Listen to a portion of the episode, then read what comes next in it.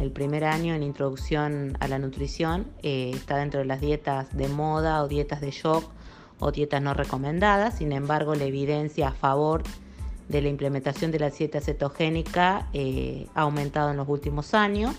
en patologías como la epilepsia, incluso en ciertos tipos de trastornos neurológicos es una,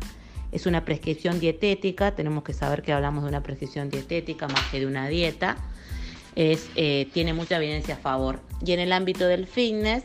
se utiliza como parte de un ciclado, no se hace 100% dieta cetogénica, y se utiliza porque eh, al aumentar la producción de cuerpos cetónicos, los atletas que tienen un porcentaje bajo de adiposidad eh, pueden modular mejor su apetito. Incluso se usa en estrategias, en deportistas no estéticos, se usa como estrategia, para aumentar eh, el rendimiento de las mitocondrias y aumentar la energía. Siempre en superposición con una planificación de entrenamiento adecuado, es decir, se usa una concurrencia entre la dieta cetogénica y un tipo de entrenamiento especial para lograr mejoras adaptativas en los atletas.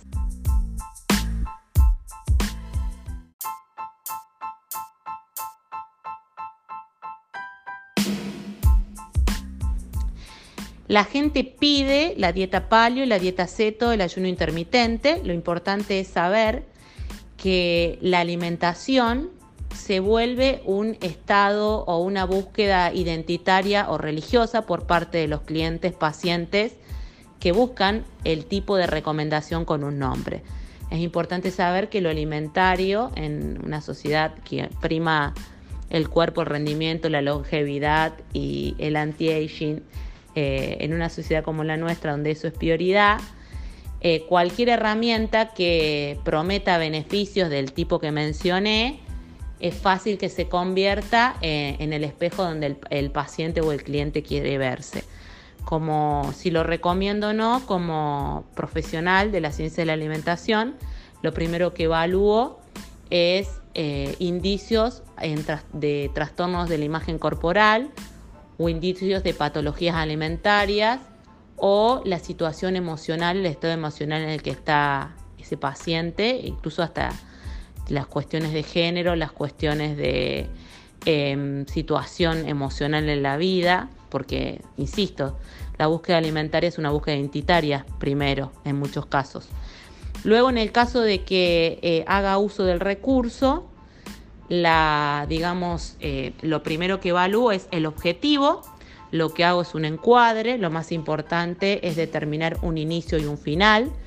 acotar el tiempo de cualquier intervención nutricional es fundamental, los objetivos de este paciente, cliente o atleta. Y en función de eso sí la recomiendo, la planifico. Y un dato no menor es que mucha gente cree que está en cetosis y en realidad no está en cetosis. Eh, para saber si realmente la persona está haciendo una dieta cetogénica que produzca una eliminación de cuerpos cetónicos, esto se elimina a través de la orina, se utilizan tiras radio, eh,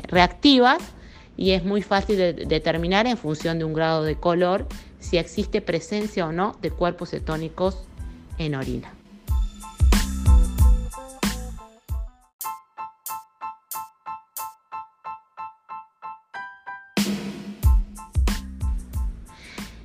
En cuanto a si esta dieta es apta para todos, hay que hacer una distinción entre cetosis y cetoacidosis. La segunda es un estado patológico eh, que se produce como consecuencia de la mala utilización de fuentes de energía en pacientes diabéticos o con trastorno de utilización de la glucosa. En ciertos tipos de pacientes o en caso de que se use algún tipo de farmacología, este tipo de dietas no se recomienda. Por eso, más allá del estado nutricional, el estado emocional, los posibles distorsiones de la imagen corporal que pueda tener el paciente o atleta. La otra cuestión que determinamos es el estado patológico o el estado de salud de la persona para poder hacer la indicación de este tipo de dietas o de cualquier otra.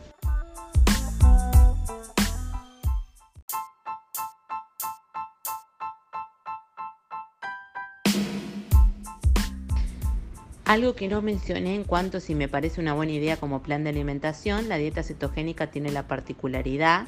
de producir un descenso de 2 a 4, incluso 5 kilos iniciales,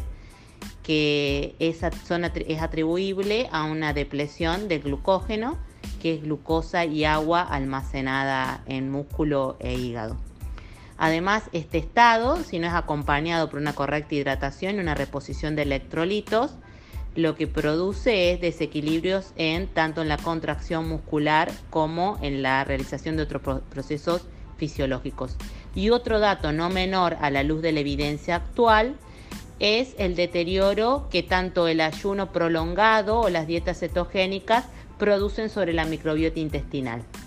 Eh, son datos no menores ya que la microbiota intestinal se encuentra como en estudio como un órgano regulador eh, de todos los procesos fisiológicos, entre eso la modulación del estado de ánimo, la respuesta inmunológica, el estrés oxidativo y varias que está asociada a varias patologías crónicas no transmisibles.